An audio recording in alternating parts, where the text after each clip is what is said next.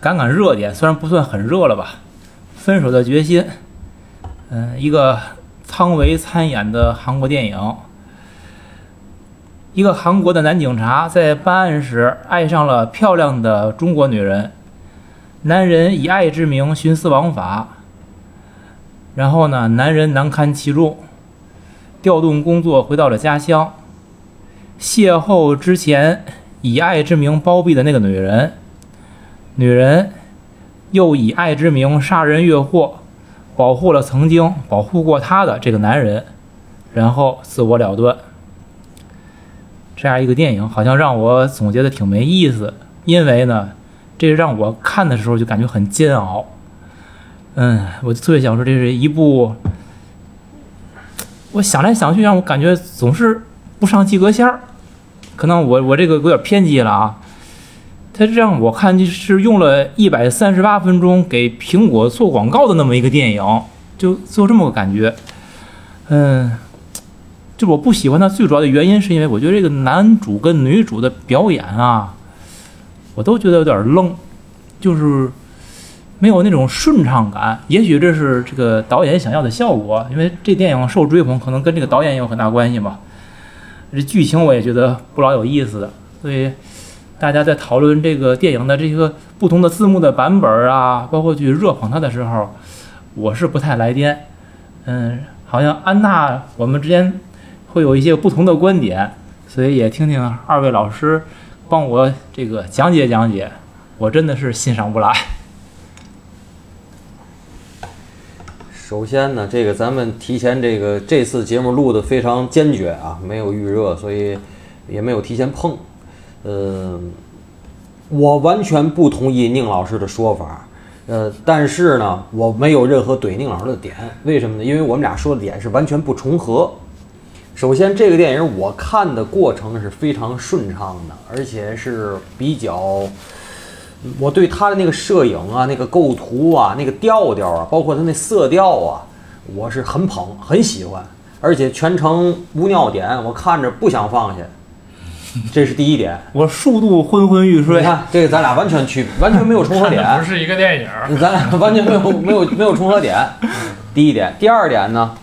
我看之前没看任何的这个就是剧透啊，还有分析，然后看之后隔了很长时间才开始看这些剧透和分析，因为我我知道要聊这个电影，我想自己就是来好好的反刍一下，呃，然后我发现这个电影当初看的时候我没给分儿，看完了以后我给了一个分儿，最后我有个最终分儿，我这个最终分停留在六十分。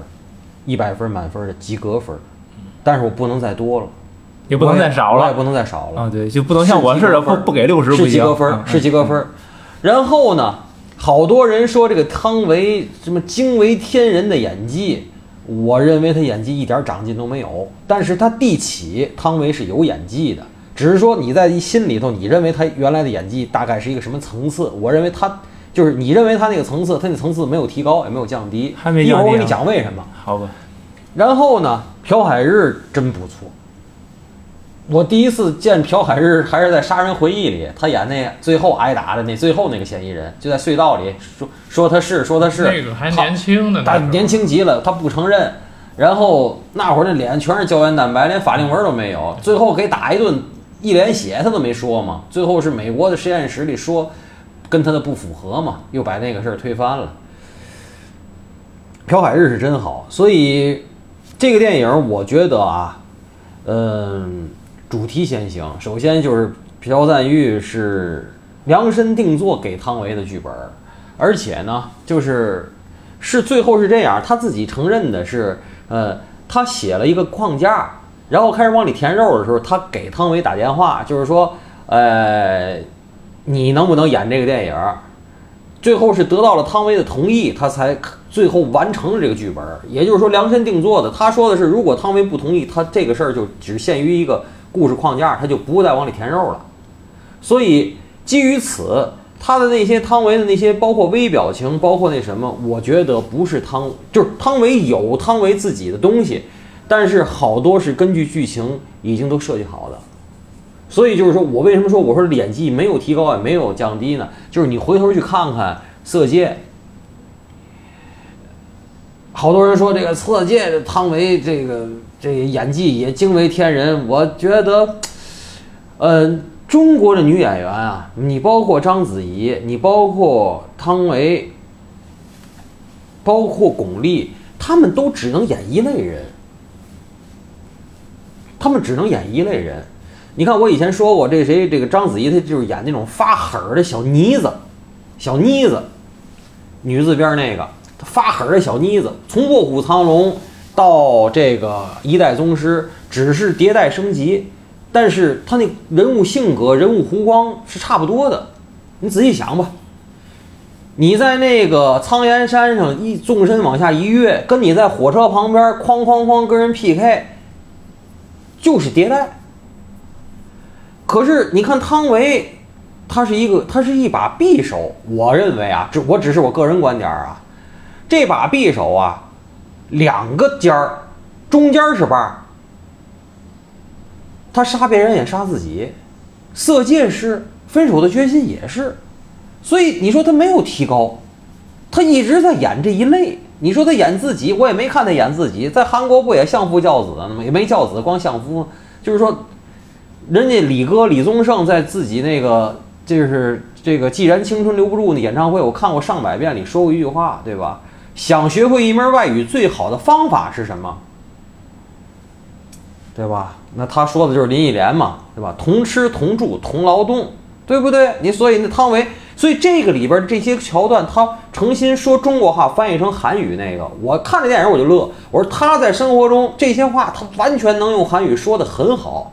他诚心的，这些都是戏剧设计，不是真实实情况。为什么？在这之前，我又看过一个汤唯以前出道以后刚成名，接受那香港记者那采访，他的英文、粤语、国语、一点点法语都非常好。汤唯这个人很聪明，是吧？就是好多人说什么一个摆烂的中摆烂的文艺女青年，她她还真不是，她是一个非常努力的文艺女青年。起码在文艺女青年具备的一样素质里，就是语言天赋，她是很有的，你知道吗？这是我给您详细解释的。我认为，就是如果您认为原来汤唯的演技就是二十分，那现在我告诉你，她还二十。我认为汤唯原来的演技是五十分，或者说六五十五分，她现在还五十五到那嘛，她没有好到惊为天人，但是也没有下降。我说的是这个意思。我认为是有下降。就原来如果比如说是六十分，现在我可以给他五十分。原来二十分，我现在变成十五分了。跟那个色戒比是吧？对，就咱就跟跟色色戒最有名吧。其实我倒是觉得他演那个黄金年代演萧红那个，我感觉还稍微好一些。咱就跟色戒比，大家最熟嘛，他真不如色戒演的好。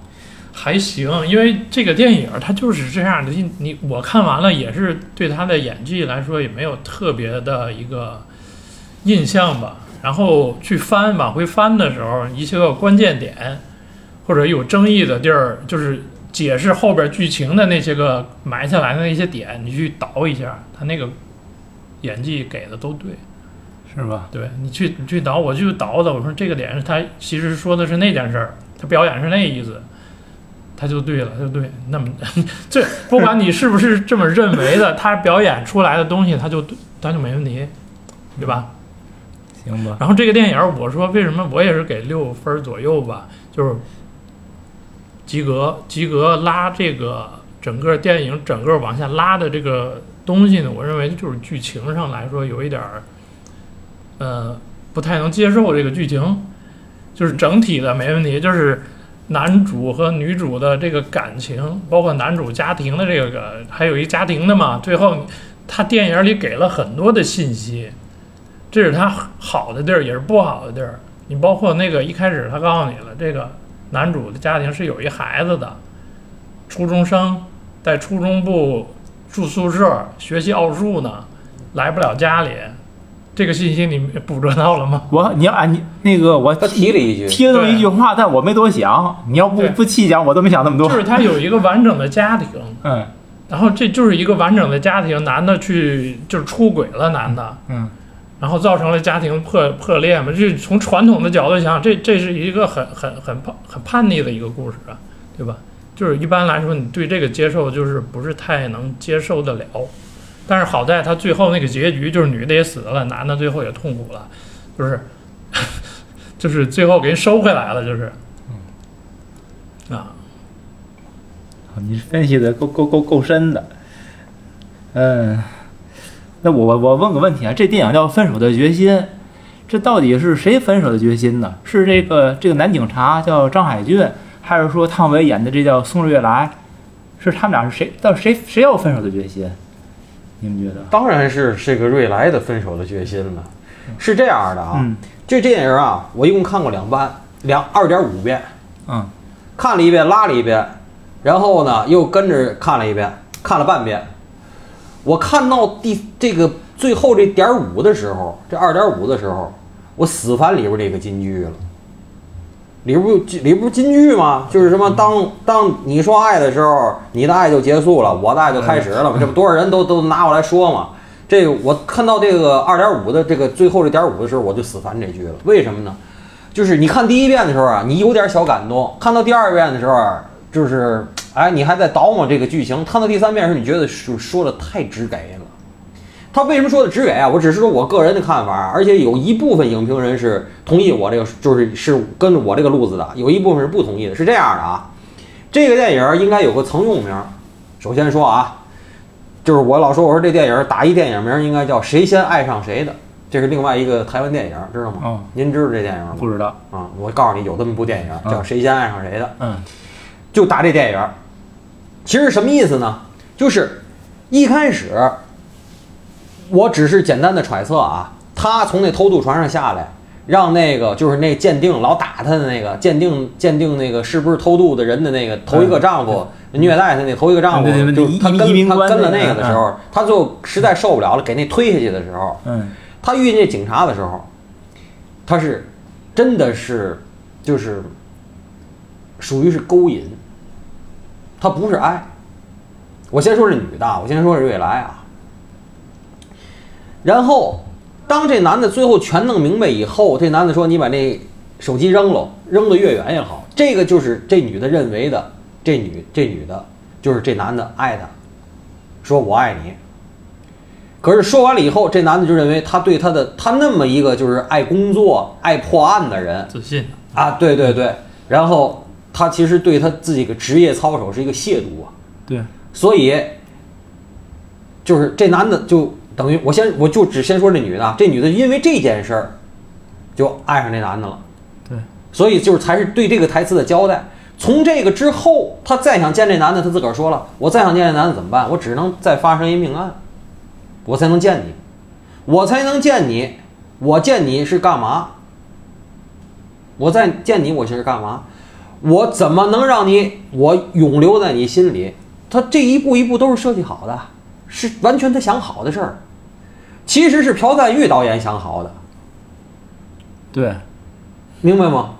是我是朴赞玉想好，就是朱砂痣也好，什么什么意，这不这不，无论是嘛，其实最后都是鹤顶红。我跟你说，对，可是啊，话说回来，就是咱我从这两个角度说，这个节目我觉得不会太长，但是浓度比较高啊。咱今这今天这期，就是说这男的来讲，我一开始看这电影，我的结论是这男的自卑，我后来的结论是这女的自卑。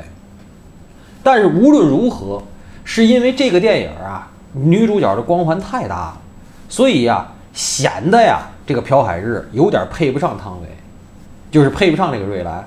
但实际上，瑞来的一步一步每一件事做的这件事儿，其实都是为了他能够配得上这男的，因为他在剧里边也有另外一句台词儿，他说：“像你这样，就那意思，就是工作也好，一个彻底的这么一个好警察这样，你是注定不会跟我结婚的。”说过这句话呀，是这句话是提现的很明白，就是说他，然后他在想，他回头遇见这一个个，不是打他的就是骗子，这就这一个个，他他没有别的事儿，所以他身边他围绕就我说那个，他在他的社会地位里，他能遇到的人就是那一类人，他不能再好了。但是他又有他那套东西，你看他吃日餐的时候，咱甭管跟哪个大爷、跟哪个大哥学的吧，吃的还是挺优雅，对吧？然后也不多说话，但是他很知道男人想看什么，不想看什么。一说什么受伤，直接就撩大腿。这个东西，你觉得是只给也好，你觉得是挑逗也好，或者二者兼而有之，这种一般人是干不出来的，他就干得出来。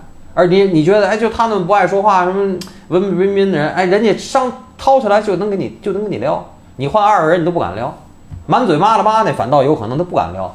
哎，他这哐给你撩下来，你就惊了。这些就是你认为都是瑞来的手段，你回头我看二点五遍，我认为都是他妈朴赞玉导演的手段，你知道吗？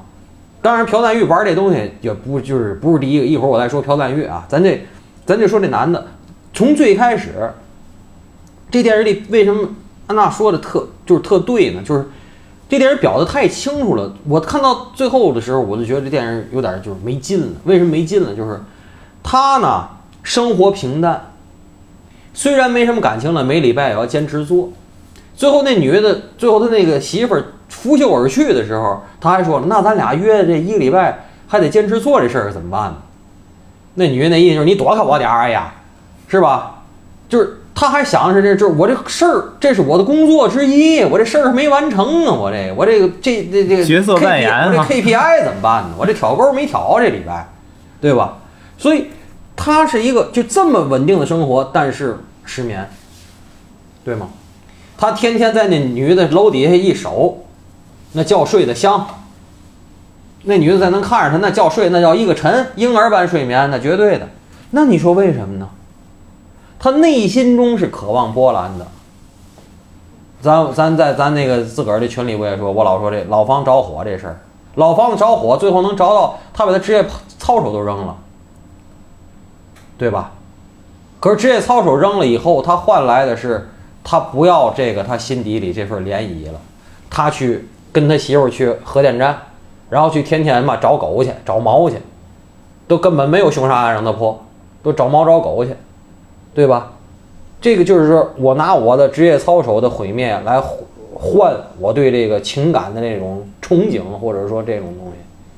可是这个呢，反倒是他吸引那个瑞来的那个点。我觉得这个是自洽的，这个在这个我觉得这个朴赞玉的这个编剧这这这个逻辑里他是自洽的，是自洽的。呃，我说这个朴赞玉啊，说实在的啊，就是朴赞玉的作品序列我也看过几个，呃，老男孩啊，亲切的金子，共同警备区小姐，我心里的第一绝对是小姐。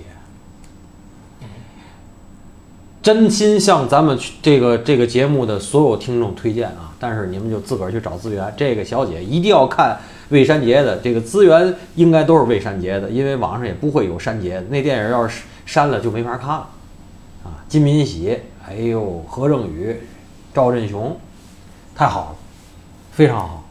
就我觉得这个电影啊，我我挺同意跟你讲那东西，所有东西都是导演朴赞玉，就是他自己想好的。嗯，我不认为这电影是在演生活或者演什么的，其实它离真实的生活或者怎么样是有距离的。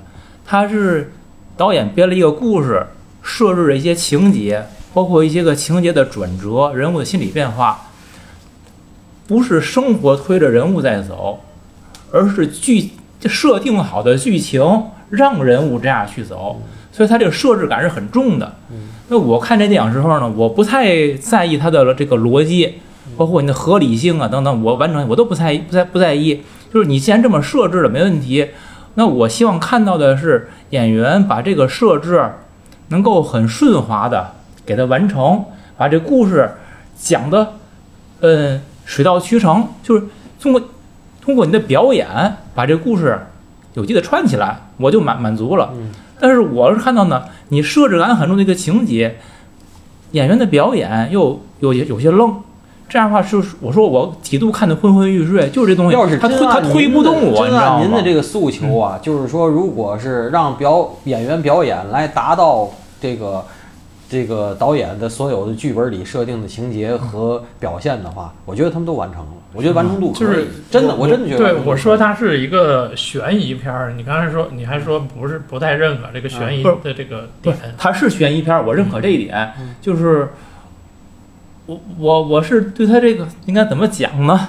嗯。就你接着说，我不知道该怎么说，就我认可它是悬疑片儿，这悬疑挺没意思的，在我来看就是，呃，只只能说他这个事儿啊，就不是说很惊天动地或者是怎么样一个奇观性的一个故事，嗯。它就是一个呃两个人感情故事吧，然后通过一些细碎的一些信息，然后前后错乱的一些就两个案件吧，给分开了，然后你在其中看的时候去，他给你一些信息，然后你去拼凑这个整个故事的一个过程。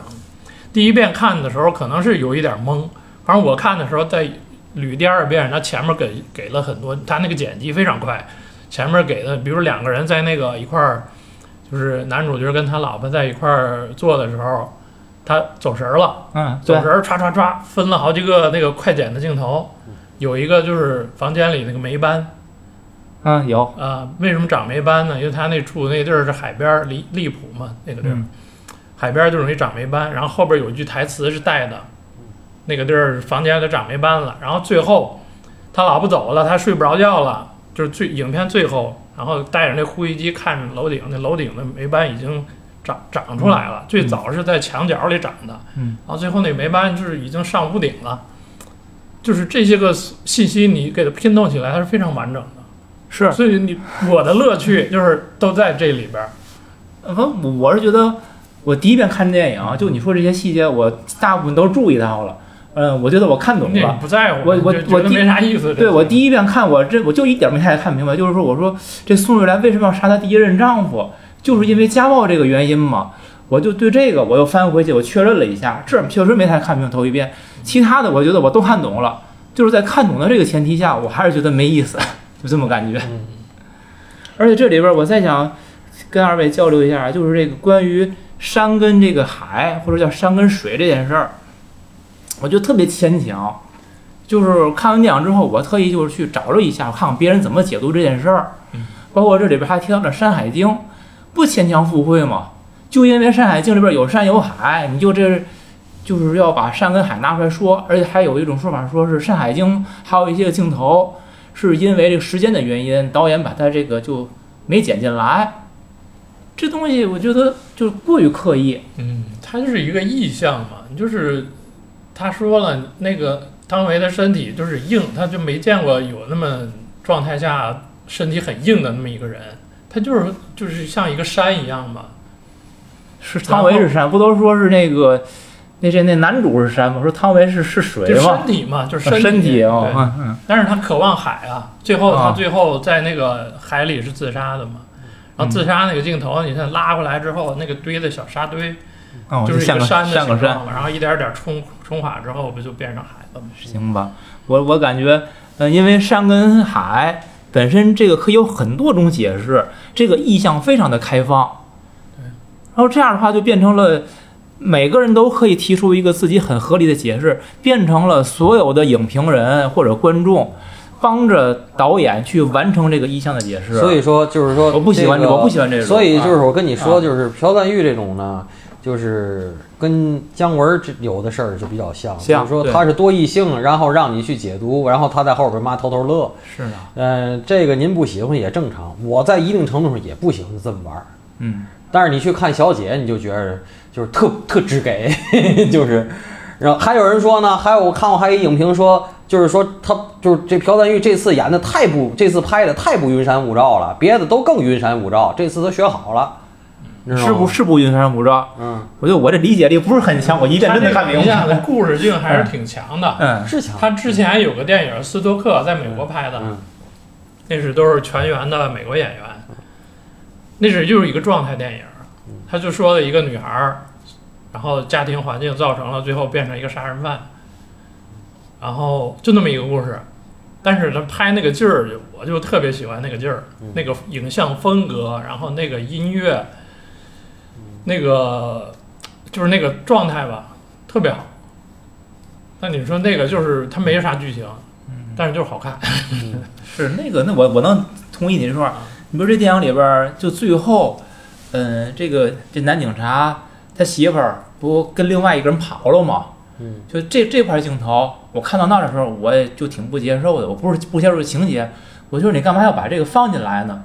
就是这个片子的主题是这个警察跟宋瑞来他们两个人之间的这种故事，然后你又把警察他媳妇儿，但是警察跟他媳妇儿前面虽然就最开始有一些个夫妻感情是有一些问题的，有一些交代，但是中间整个是空着的，嗯，最后你差一笔，他媳妇儿跟人跑了，所以这何必要要我就真的不明白我说实在的，不是，我就跟宁老师在这方面就怎么那么不一样？这情节我特别喜欢，这情节我第一遍一看我就倍儿熟。我说在这么尼玛偏远的地儿都没闲着啊！我操，当时就有备胎是吧？就有免费司机就弄哈，我都倍儿美。我看这情节倍儿高兴。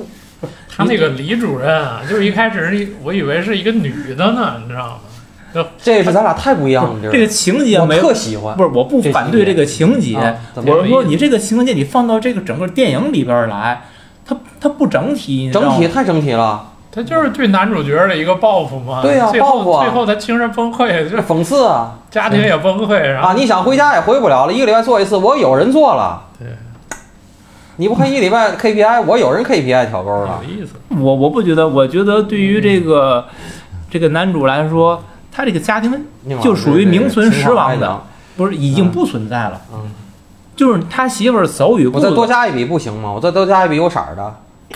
我我觉得画蛇添足。嗯，我喜欢。嗯，好吧，那那这女的就是纯纯受害者了。对呀、那你他最后反击一下，不也？所以就我说的都没闲着，都没闲着有毛病吗？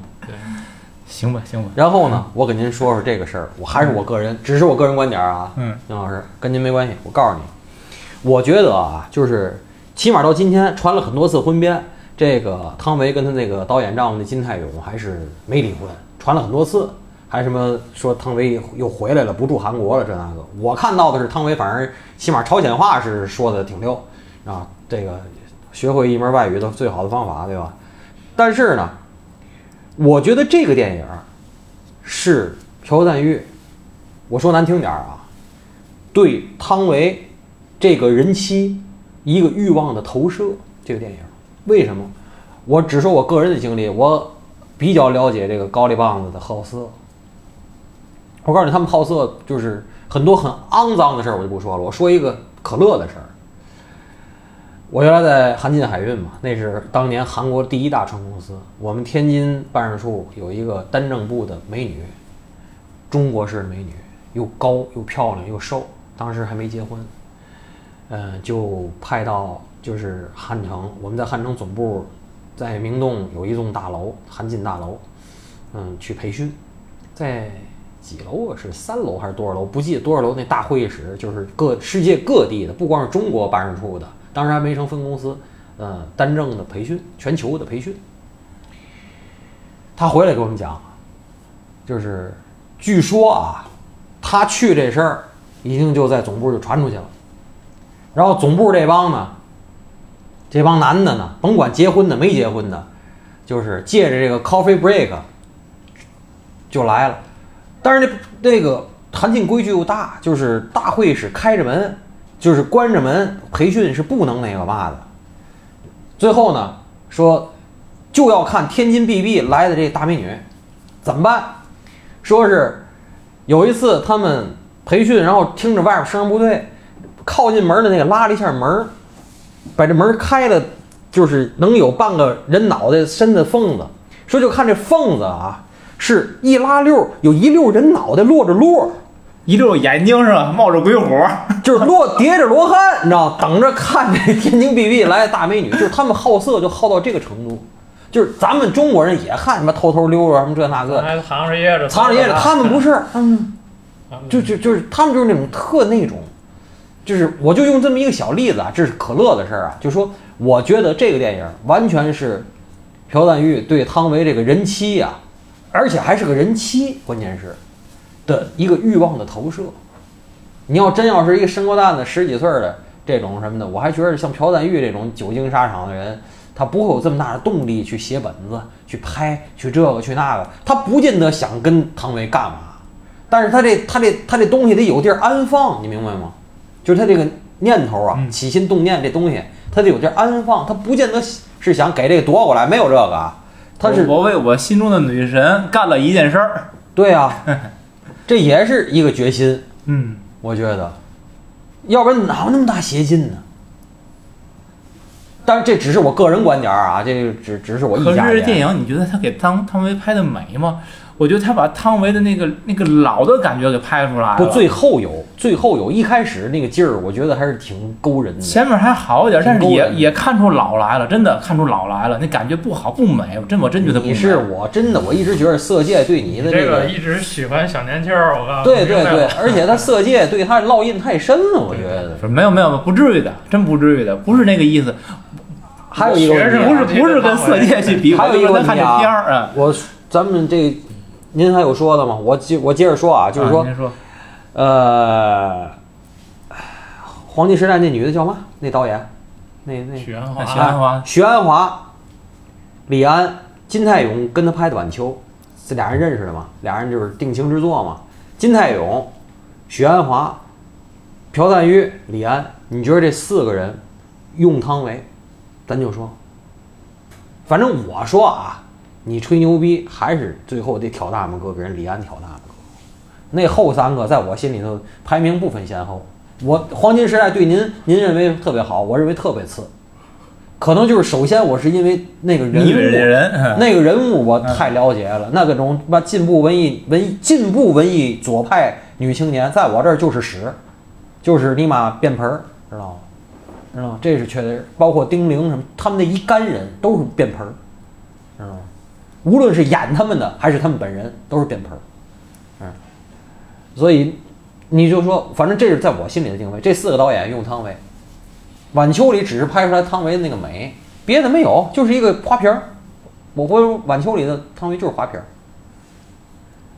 李安可是那个李安对那个人物那个复杂性啊，他发掘的这个汤唯嘛，对那个复杂，就是那个他一开始出来就是第一次去勾引那易先生的时候，你去看那个演技，他特别，你看就是假的，就是纯勾引。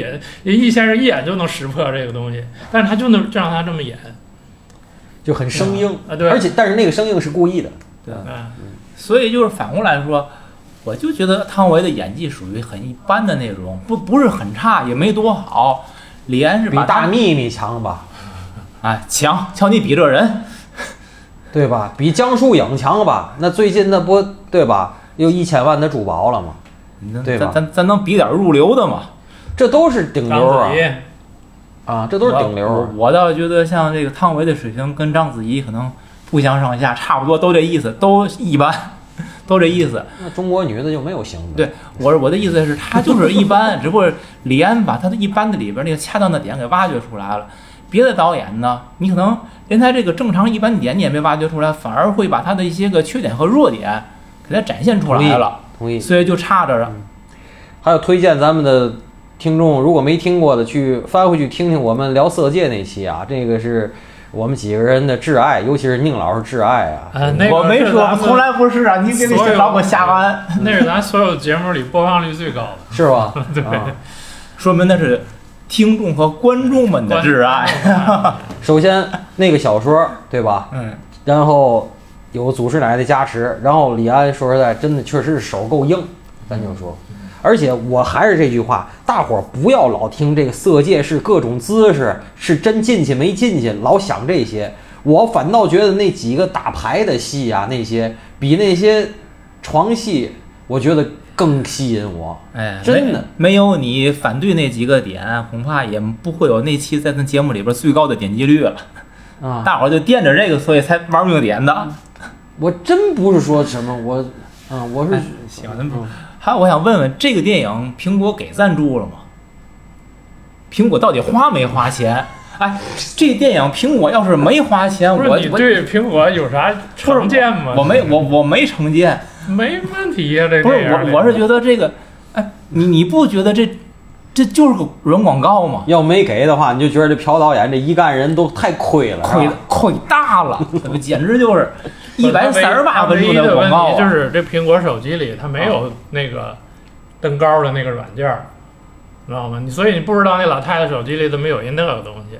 啊，但是老太太很明确在在用 Siri 啊，包括那个那个 iPhone 的录音功能什么的，这玩意儿这个给、啊啊给给的太明确了。我就说，剧情有都有用啊！你要是用一个，他他韩国就三星啊，三星现在有这套东西吗？我是我是说是软广嘛，软广这玩意儿你得找苹果要钱去呀。你看，你替人担心了。人这不替替替他着急嘛，这不？我明白了。嗯，宁老师现在向广大这个广告商呼吁啊，我们这个节目一百多期了，一直裸奔呢。哪位哪位金主爸爸要是想给我们实质，哎，换点设备吧。对对对，这个实质上的赞助。是呢，那就特别感谢了啊。啊，你你这一下把咱这清高劲儿给弄没了。没有，咱咱节目从来不是清高的，咱们这个从来都是这节目这么多这么多期一百多期，我们这仨主创都是这个出于义务，然后凭着热情在干，然后安娜老师自费买设备，然后投入精力投入时间，哎呦喂，各位金主爸爸，我求求了已经啊，属于哎 行了，那个其他都不说，大家多听节目就是最大的支持啊。好吧，哎呦，聊的还挺开心。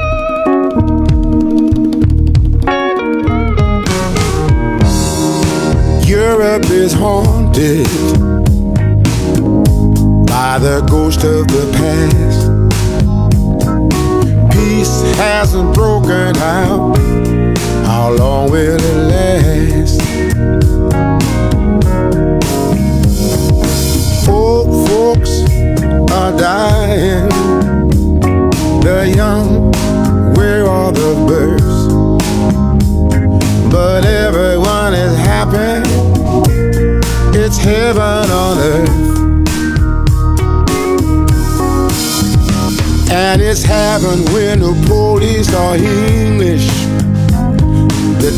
Are lovers, the French the cooks. The engineers are the Germans. And the Swiss organize everything by the book. The churches are empty and bellies are full.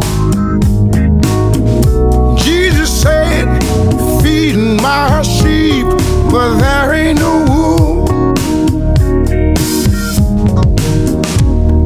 And into the past, no one wants to dwell.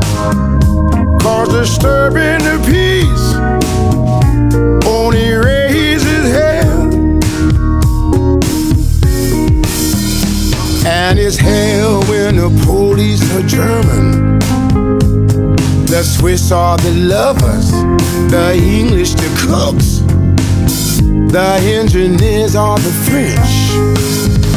And Italians organize everything by the book. Wherever I go,